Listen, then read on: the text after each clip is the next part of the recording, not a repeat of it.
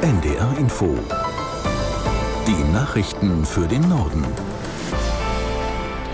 Um 14.30 Uhr mit Benjamin Kirsch.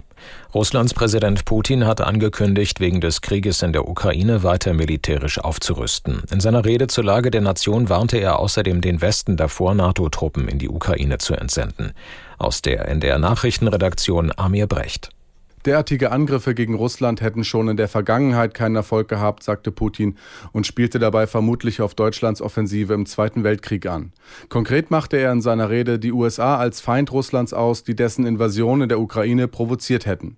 Putin erklärte außerdem, der Westen riskiere mit seiner Einmischung einen nuklearen Konflikt. Sein Land werde weiter aufrüsten und sei dabei, Hyperschallraketen mit noch größerer Reichweite zu testen. Insgesamt gab Putin sich kämpferisch und siegessicher. Er bedankte sich bei seinem Volk für den Rückhalt und den Soldaten an der Front für deren heldenhaften Einsatz. Die Bevölkerung stehe angeblich geschlossen hinter dem Sondermilitäreinsatz in der Ukraine, wie der Angriffskrieg in Russland ja offiziell genannt wird. Wer den öffentlichen Nahverkehr nutzen will, muss weiter mit massiven Problemen rechnen. Die Gewerkschaft Verdi hat ihre Warnstreiks noch einmal ausgeweitet. So bleiben in mehreren Städten in Niedersachsen Busse und Stadt- bzw. Straßenbahnen bis einschließlich morgen in den Depots. In Hamburg sind bis Sonnabend früh drei Uhr Busse und U-Bahnen betroffen. In Schleswig-Holstein wollen ab morgen dann auch Busfahrer kommunaler Betriebe ihre Arbeit für drei Tage niederlegen. Für Mecklenburg-Vorpommern rechnet Verdi für Freitag mit Beeinträchtigungen in fast allen Landesteilen. Die EU-Kommission hat angekündigt, die wegen Bedenken zur Rechtsstaatlichkeit eingefrorenen Gelder an Polen freizugeben. Es geht um 137 Milliarden Euro. Aus Brüssel Katrin Schmidt.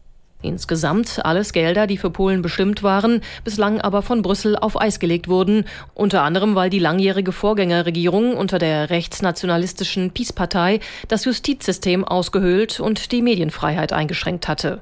Nun sollen 60 Milliarden aus dem Corona-Wiederaufbaufonds und circa 77 Milliarden aus dem Kohäsionsfonds, mit dem der Lebensstandard der Mitgliedstaaten angeglichen werden soll, fließen.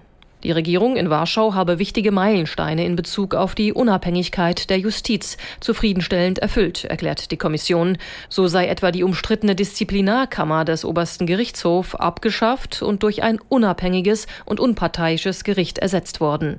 Auch einige vor dem Regierungswechsel zu Unrecht suspendierten Richter seien wieder eingestellt worden.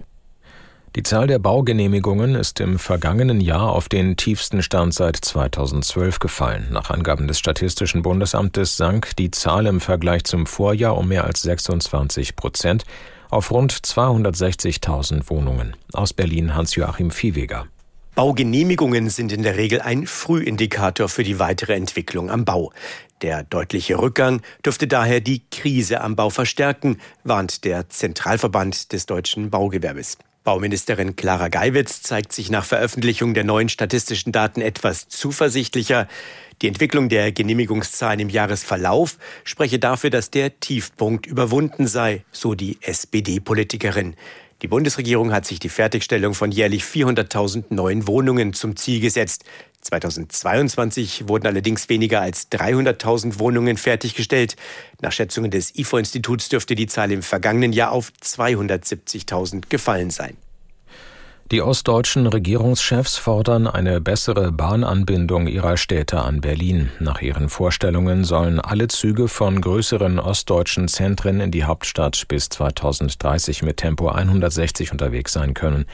Die Ministerpräsidenten wollen die Hauptstadtfunktion Berlins aufwerten, auch dadurch, dass von dort mehr Langstreckenflüge angeboten werden.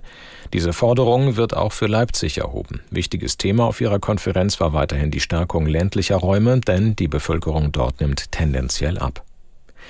Von morgen an können Schweinehalter in Deutschland Gelder aus dem Bundesprogramm für den Stallumbau beantragen. Das Landwirtschaftsministerium stellt eine Milliarde Euro zur Verfügung. Damit Ställe so umgebaut werden, dass die Tiere zum Beispiel mehr Platz haben. Aus Berlin Eva Ellermann. Zunächst richtet sich das Programm nur an die rund 16.000 schweinehaltenden Betriebe. Für ihre Produkte gilt bereits das Tierwohlkennzeichen, an dem Verbraucherinnen und Verbraucher erkennen können, in welcher Haltungsstufe das Schwein gelebt hat.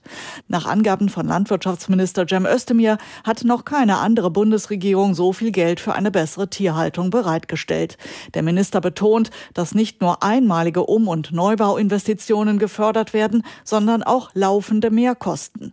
Landwirte sollen ihre Anträge unkompliziert und möglichst unbürokratisch online stellen können, damit auch die Stelle für andere Tierarten umgebaut werden können und das Tierwohl dauerhaft gesichert werden kann. Dafür braucht es deutlich mehr Geld als die eine Milliarde Euro, betont der Minister.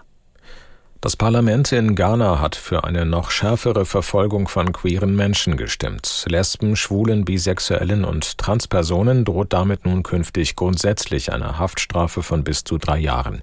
Bislang wurden lediglich sexuelle Handlungen bestraft. Auch die finanzielle oder rechtliche Hilfe für queere Menschen kann bis zu fünf Jahre Gefängnis nach sich ziehen. Das Gesetz tritt in Kraft, sobald Präsident Akufo-Addo es unterzeichnet. UN-Menschenrechtskommissar Türk äußerte sich alarmiert, die vorgesehene Regelung sei äußerst schädlich für alle. Jeder Mensch habe das Recht, frei von Gewalt und Diskriminierung zu leben. Das waren die Nachrichten.